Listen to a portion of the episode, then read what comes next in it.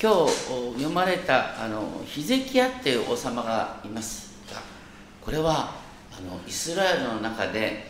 ダビデに次ぐですね信頼できる王様と言われている。列王記第の18章5節にはこう書いてある。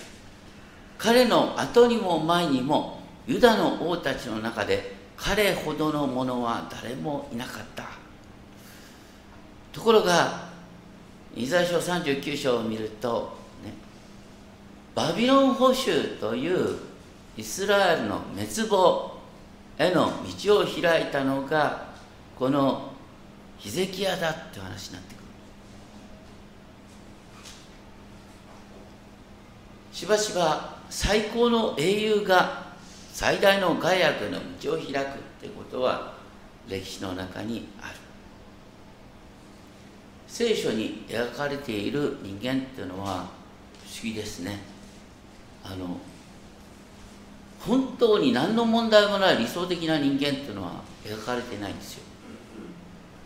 みんな何か問題を持ってる。でもそういう中で神様の平和の完成シャロームへの計画は進んでくるんだって話。今日は38章からイザヤ書38章から見ていきたいんですが38章1節その頃ヒゼキヤは病気になって死にかかっていた、これいつ頃のことかって普通見るとねあの37章でアシリアをね撃退したその後の話かなと思うんですがでもね38章の6節見るとアシリアから守るなんて話になってるから実はこれはねどの学者も一致して言うんですが、ね。えー時間的には38章に書いてある記事は36章37章の前なんです。約1年前だと言われています。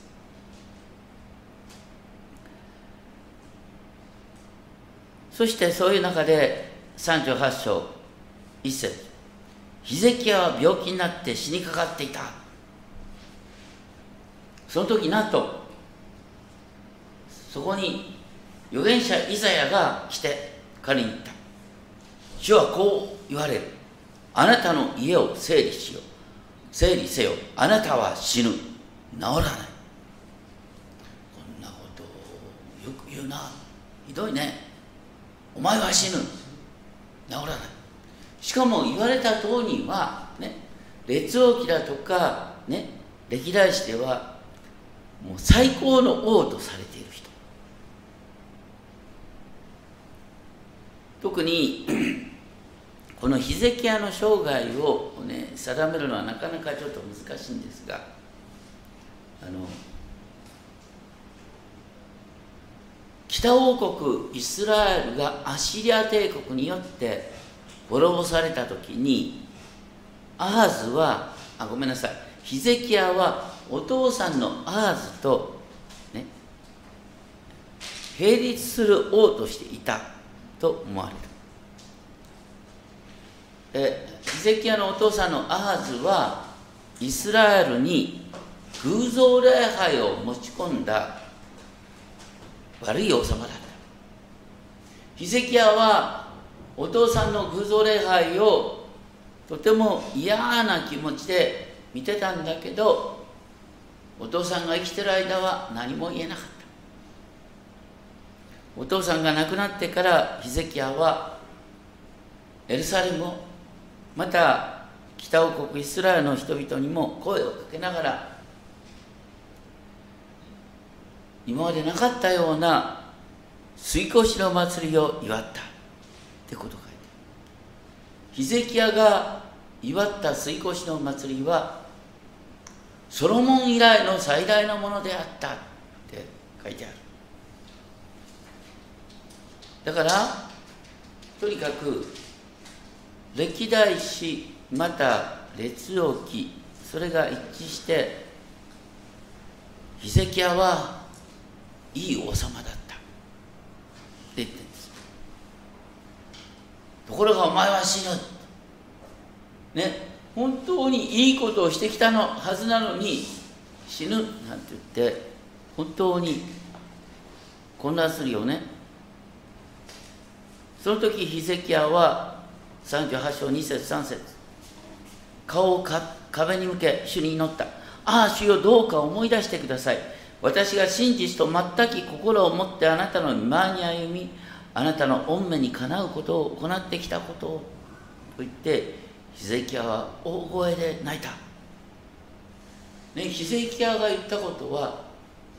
本当に今言ったようにねヒゼキヤだけの思いじゃなくて、ね、歴史的に見ると本当にヒゼキヤはいいことをしたんですとにかく死にたくないよって言って大声で泣いた。でもその時に38章4節5節イザヤに次のような主の言葉があった。言ってヒゼキヤに告げよ。あなたの父ダビデの神主はこう言われた。私はあなたの祈りを聞いた。あなたの涙も見た。見よ私はあなたの寿命にもう15年加える。これは本当に面白い箇所ですね。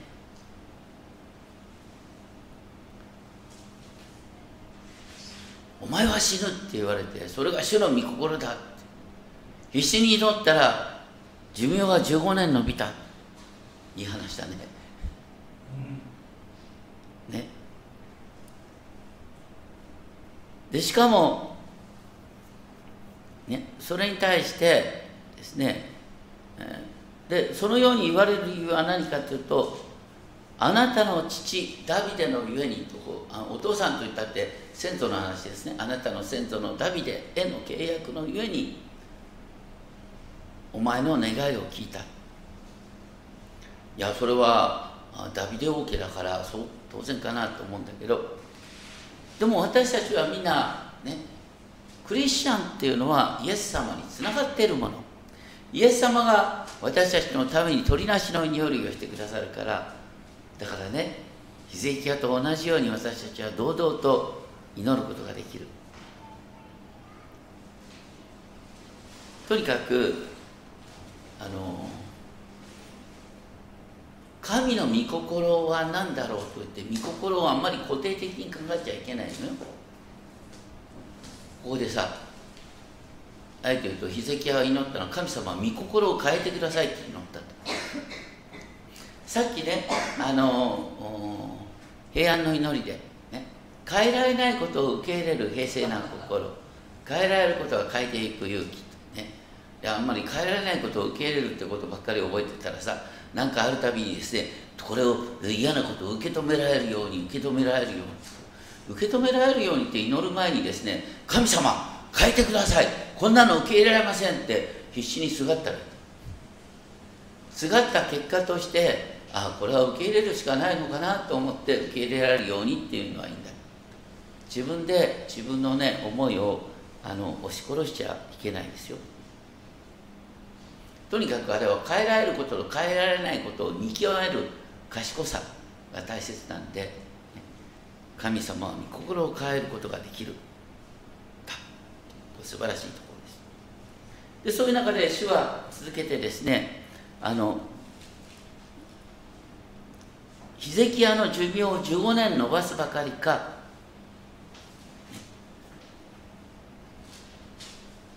あなたをアッシリアの王の手からこの都を救い出すっていうねことまで話してくれた。それはどうしてかというとねヒゼキヤがこの時に一番頭をいてたのあ痛またのがアッシリアが迫ってくる。アッシリアが迫ってきてヒゼキヤが必死に祈ってアッシリアが撃退されたっていうのはさっき言ったように37章。37章の36節に出てくるんだけど。だからその38章39章があって、えー、順番が36章37章があるっていうこうなかなか複雑なんですが。どうしてそうかっていうと、時間的な順番より論理的な流れを強調していくからということなんですけども、まあ、とにかくあのここでヒゼキヤに対する印が出てくる。38章7節8節。これがね主からの印であると言って見よ私はアーズの日時計に落ちた時計の影を10度後に戻す。あの日時計の影を普通後に戻すっていうことはどういうことかってさ私たちの天文学的な感覚で言うと地球が逆回転しないとありえないんだよな。こんなことしたら全部おかしくなっちゃうじゃないか。でも考えてみたらね地球逆回転しなくたって光の創造主である神様だからねこう影だけを移動させるってことはできるんだろうな、ね、光の創造者である神様に。まあそういうことでとにかく普通だったらありえないことを、ね、示すことによって、えー、歴史を変えるとおっしゃった。でここで興味深いのはアハスの日時計に落ちた時計の影をアハスの日時計って言われるのはねヒゼキヤのお父さんアハスがエルサレムを偶像礼拝の都にしてしまった。そういう時代の流れを逆回転させて、ね、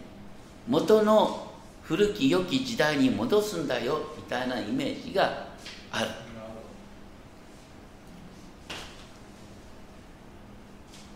とにかくそういう不思議なことを神様見せてくださったっていうことですね。でそれを受けてヒゼキヤは病気から回復後祈った。38章の9節からのところ。38章の9節からのところをよくよく見るとですね普通だったらね15年寿命を伸ばしていただきありがとうございますから始まってとにかくですねあのいいことを述べるはずなのに38章の10節からを見るとね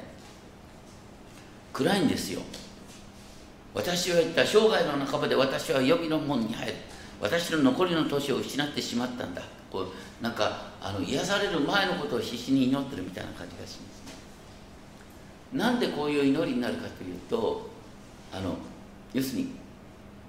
このイザヤ書の流れの中ではねこれからバビロン保守に向かうんです。イスラエルというね国が消えてしまう。そういうことと、ね、ヒゼキヤが自分の命がなくなるっていうことをセットにして、ね、思い描き告白してんのかな？精霊の導きの中で。そして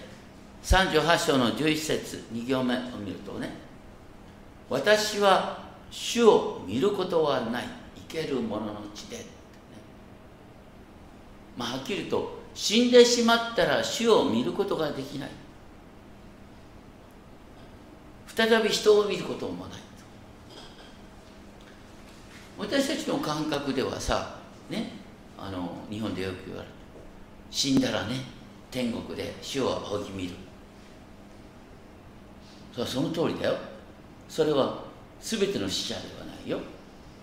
キリストにある死者。永遠の命を持っているものはそうなんだけど主にある命を持ってないものは真っ暗闇に入る。死後の世界が真っ暗闇だっていうイメージは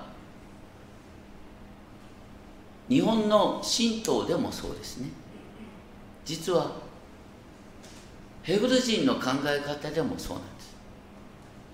死んだ後明るい世界が来るっていうのはどっちかというと仏教です。またねギリシャ哲学です。魂が肉体から解放されて自由になる。これを逃げんのって聖書の世界はそうじゃないんです聖書では死人は死を褒めたたえるだろうか。って死んだら終わりなんですじゃあ私たちはどうなの？それがまたイザヤ書が面白いところなんだよね。イザヤ書の、ね、26章19節を見ると26章19節開ける方は開いてください。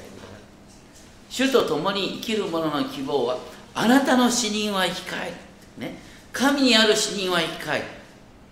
私たちの屍はよみがえる。冷めよ喜びを歌え土の塵の中にとどまるものよと言って、ね、あのキリストにある、まあ、神様につながっている死人は光る。つながってないものは闇の世界になるっていうのが当時の考え方。そしてあの38章の12節のね後半を見る。12節の産業を見ると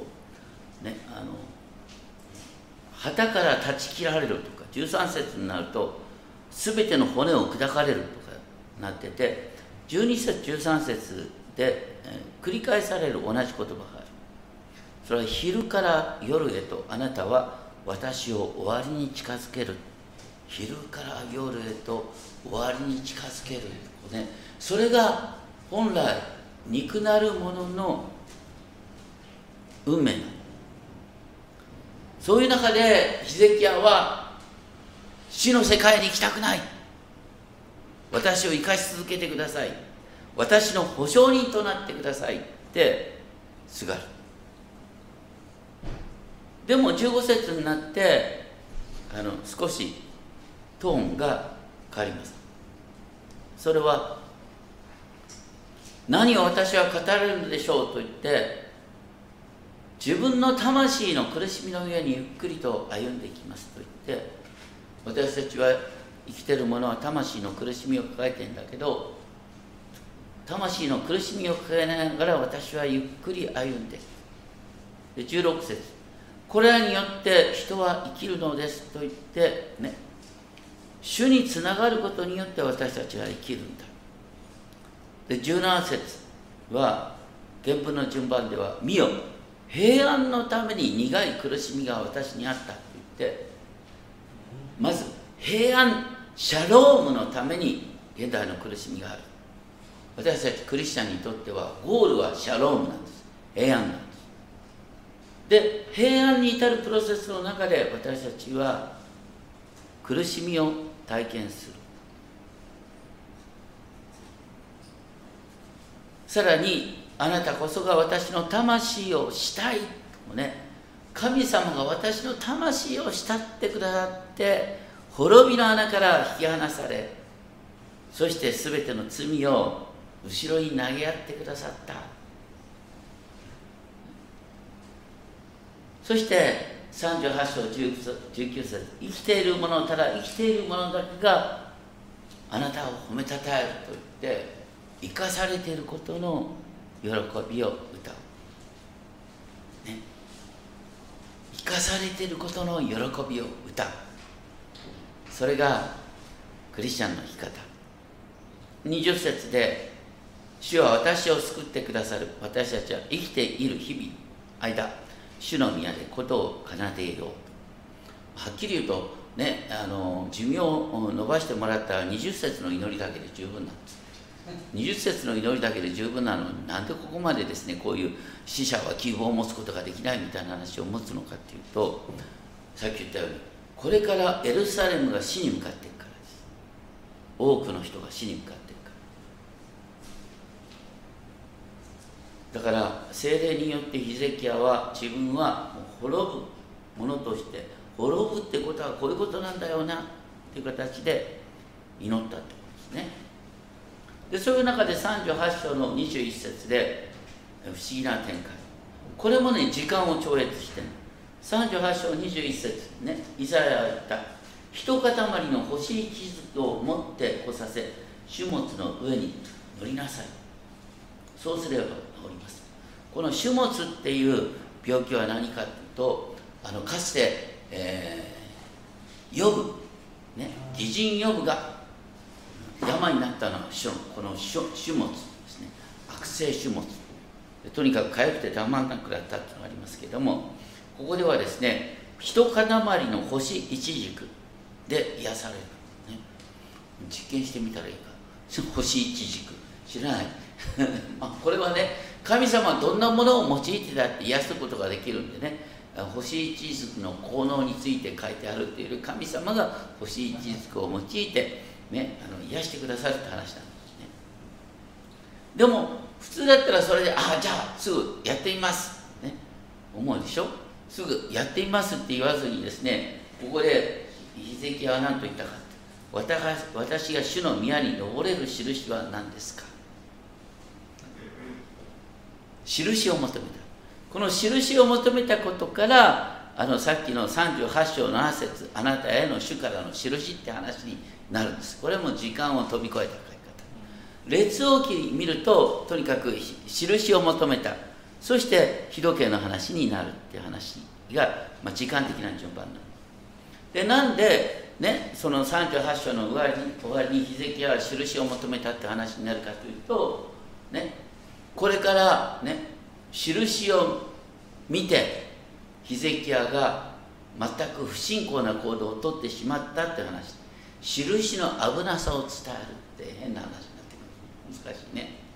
で39章1節でバビロンの王メルダク・バルアダンが死者を使わして手紙と贈り物をヒゼキヤに届けた。彼が病気だったが元気になったと聞いたからである。この時の世界はねイスラエルの北にアシリアがあって、ね、アシリアのまだ向こうにバビロンがある。だからアシリアを挟んで東側にバビロン、ね。えー、南側にあのエルサレムがある。皆さんご存知の通り敵の敵は味方っていうのはね国際政治の常識ですよね。敵の敵は味方だからだ。ね。アシリアによって迫害を受けていた当時のバビロンは、ね、同じく迫害を受けているエルサレムと手を結ぼうとするわけです。で、ね、エルサレムの王様がねあの奇跡的に癒されたって聞いて、ね、同盟を結ぼうと思って、え、バビロンの、ね、王様から使者が来た。ヒゼキヤは大喜び、ね、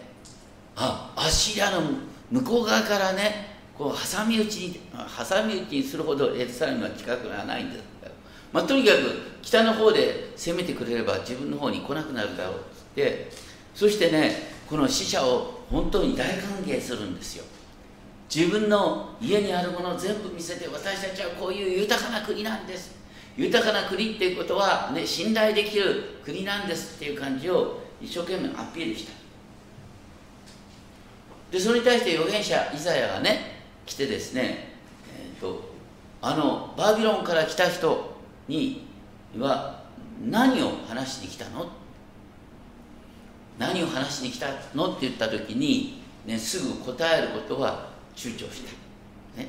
そんなこと言ったら、ね、イザヤに叱られると分かってるから。だからね遠い国バビロンから私のところに来ましたと言って本当に遠い国わざわざ来てくれたんですよ。だから大歓迎したんですっていうことだけ言ったそしてねイザヤはそれに対してあの死者はあなたの家の何を見たの？ヒゼキヤは、ね、私の、ね、家の宝物蔵、ね、神殿の宝物を全部見せちゃった。でそれに対してイザヤはヒゼキヤにこう言った万軍の主の言葉を聞け見よ。あなたの家にあるものあなたの人たちが今日まで蓄えてきたものが全てバビロンへ運び去られる日が来る。エルサレムはバビロンによって滅ぼされエルサレムの全ての宝物がバビロンに引っ張っていかれる。そればかりかエルサレムの王家の者がねバビロンで奴隷以下の扱い考えにまでされちゃうよ。っていう裁きを宣告した。これはねイザヤ書で繰り返し、ね、言われてることは何かっていうとね主に信頼することが大切なんで、ね、敵の敵が味方だとか、ね、こちらと手を結んで、ね、アシリアに対抗しようとかそういう姑息な考え方をやめよう。主主だけに信頼したらいいんだよ。って言ってるのにヒゼキヤはそうしなかった。アシリアが攻撃する直前にバビロンと手を結んだ。でその後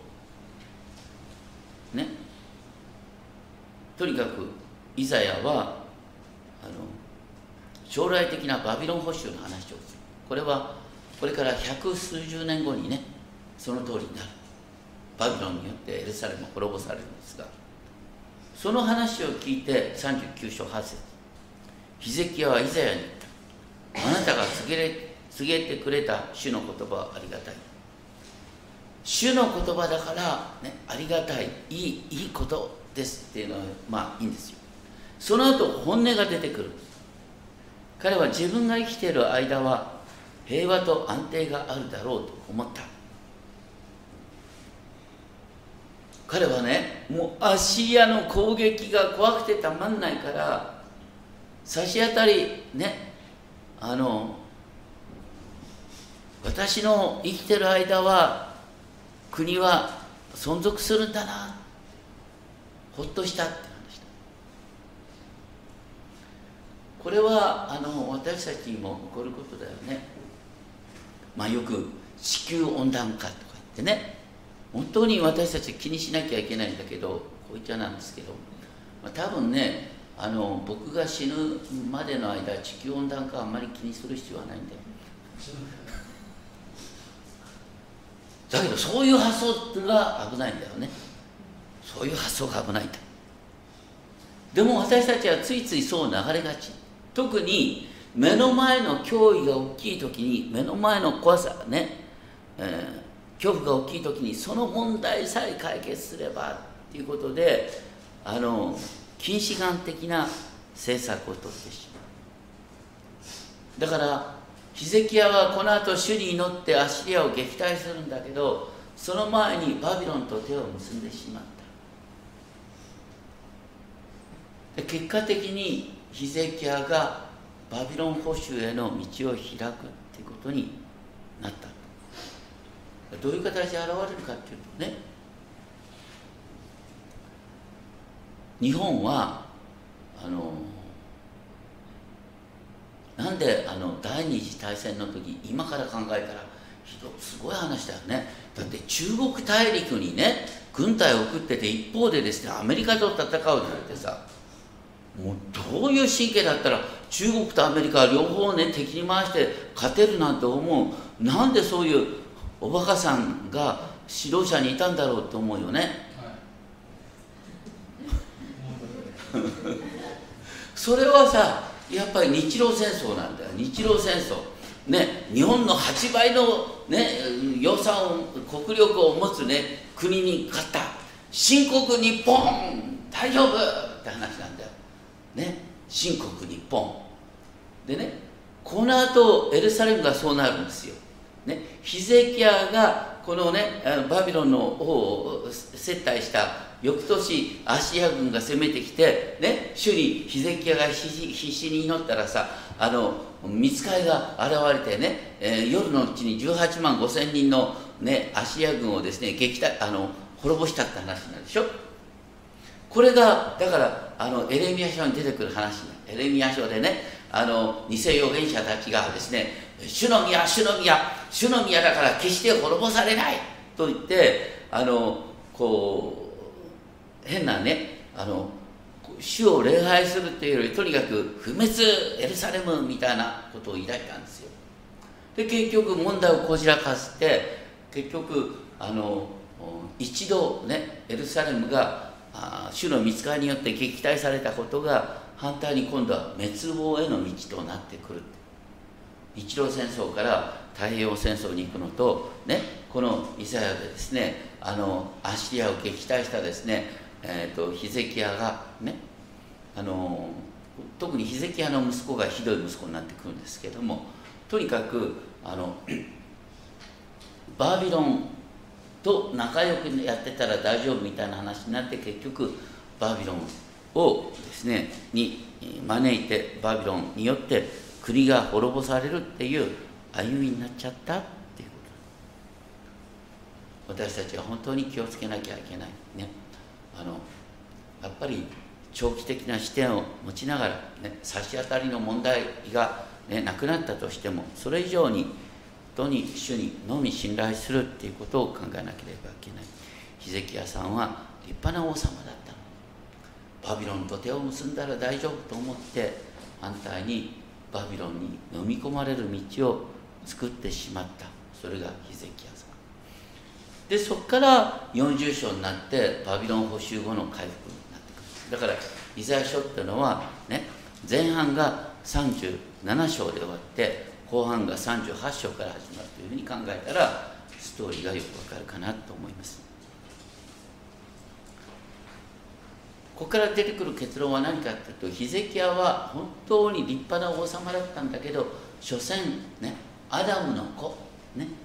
アダムの子孫であった。ヒゼキヤは決して救い主にはなり得なかったということを何よりも証ししてると思います。私たちにとっては本当に救い主イエス・キリストが私たちの罪によって十字架にかかり死の力を滅ぼして復活してくださった。イエス様が圧倒的な死の力を持つサタンに勝利してくださった。そこに私たちの希望がある。ヒゼキヤは死の怖さはでも同時に誰よりもよく理解していた。ヒゼキヤが恐れた死にね。イエス様が勝利してくださって私たちはすでに死に対する勝利を得て私たちはすでに復活の命を持つようになっている。それはね